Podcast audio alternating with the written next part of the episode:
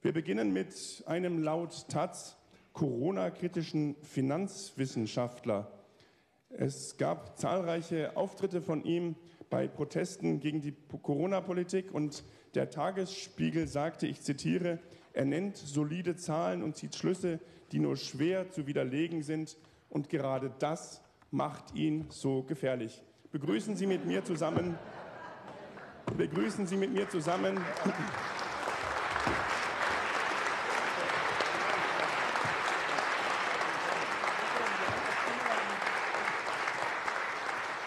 Begrüßen Sie mit mir zusammen zum Thema Corona eine Herausforderung für die Gesellschaft und Rechtspolitik Professor Dr. Stefan Homburg.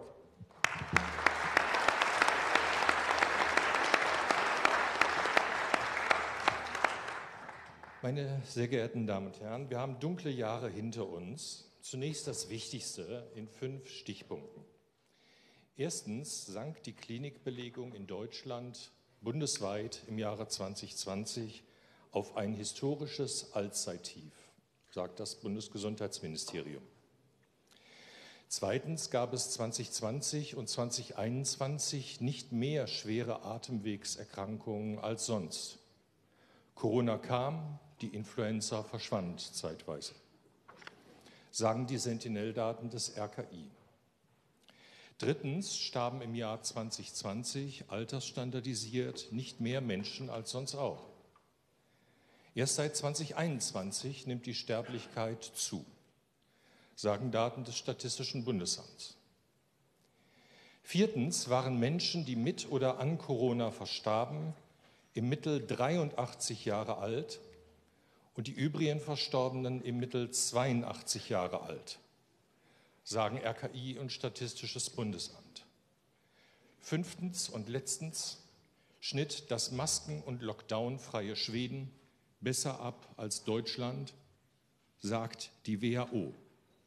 An den Maßnahmen lag das alles also nicht.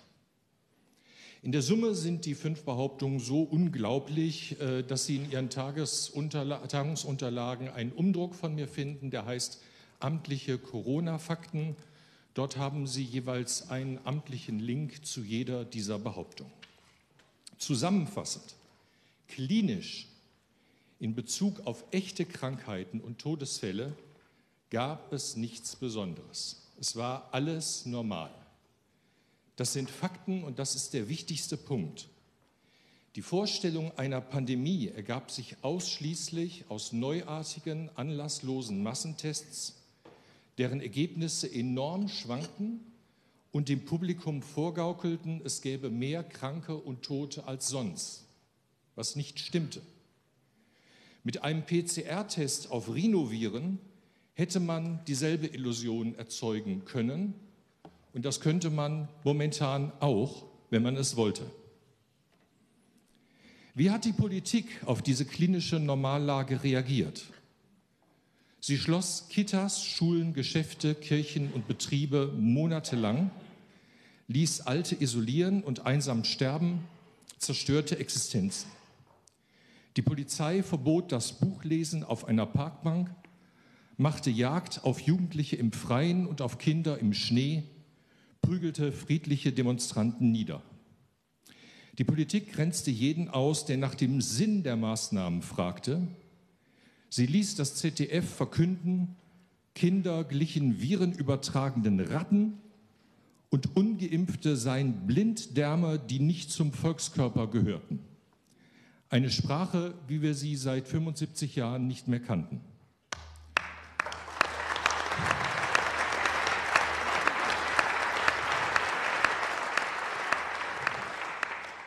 Gewöhnlich wird die Macht der Regierung begrenzt durch Gerichte, Medien und Wissenschaft. Diesmal haben sie alle versagt.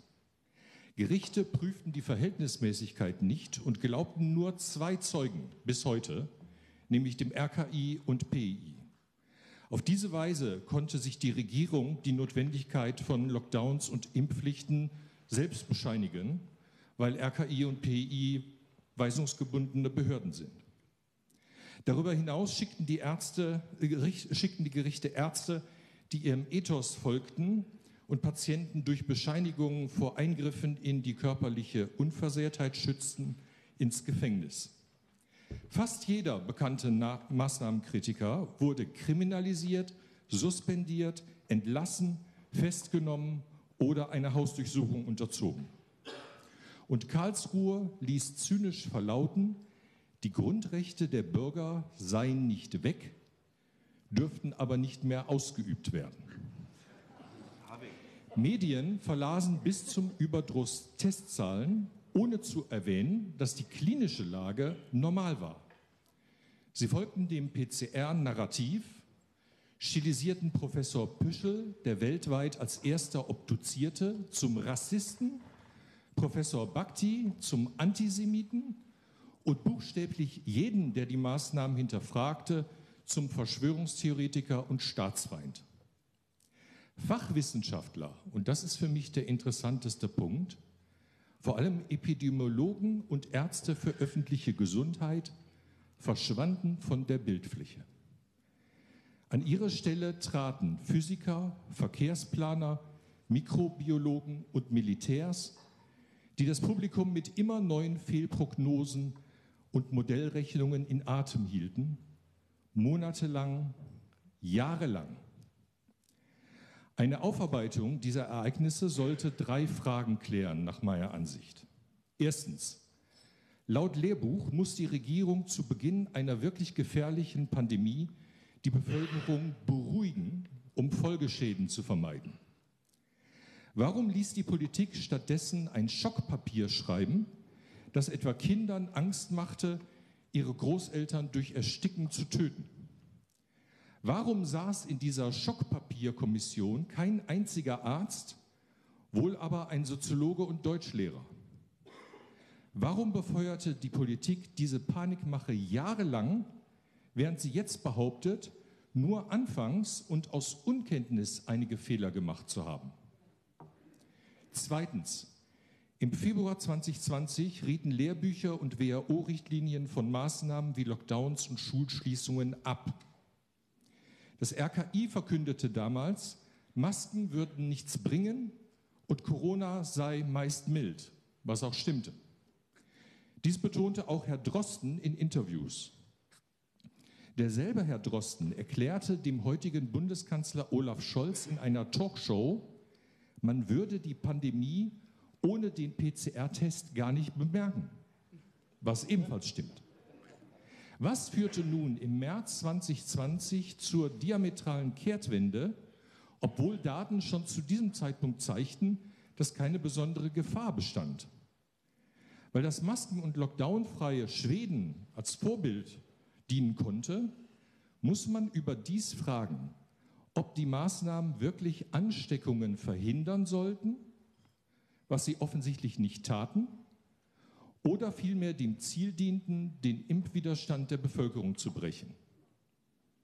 Drittens und letztens, warum hat die Politik die Verabreichung eines experimentellen Impfstoffs nicht nur erlaubt, sondern die Menschen durch 2G, 3G und sektorale Impfpflichten faktisch gezwungen, den Stoff zu nehmen? Warum gab es Notzulassungen ohne Not? Warum haben unzählige Impfschäden keine Konsequenzen? Derzeit, damit komme ich zum Schluss, erscheinen Bestseller mit deutlichen Titeln, die eine verbreitete Stimmung widerspiegeln. Die Intensivmafia von Tom Lausen, das Staatsverbrechen von Dr. Frank oder die Corona-Verschwörung von Frau Dr. Röhrig. Alle mit satt fünfstelligen Auflagen. Wer sich als Politiker diesem Diskurs verweigert, verliert Vertrauen und entfernt sich von der Wählerschaft. Aufgrund der ungeheuren Dimension dessen, was der Bevölkerung widerfahren ist, wäre ein Untersuchungsausschuss richtig gewesen. Weil der Bundestag ihn nicht wollte, bin ich dankbar, dass wir heute in diesem Rahmen zur Aufklärung beitragen können. Vielen Dank.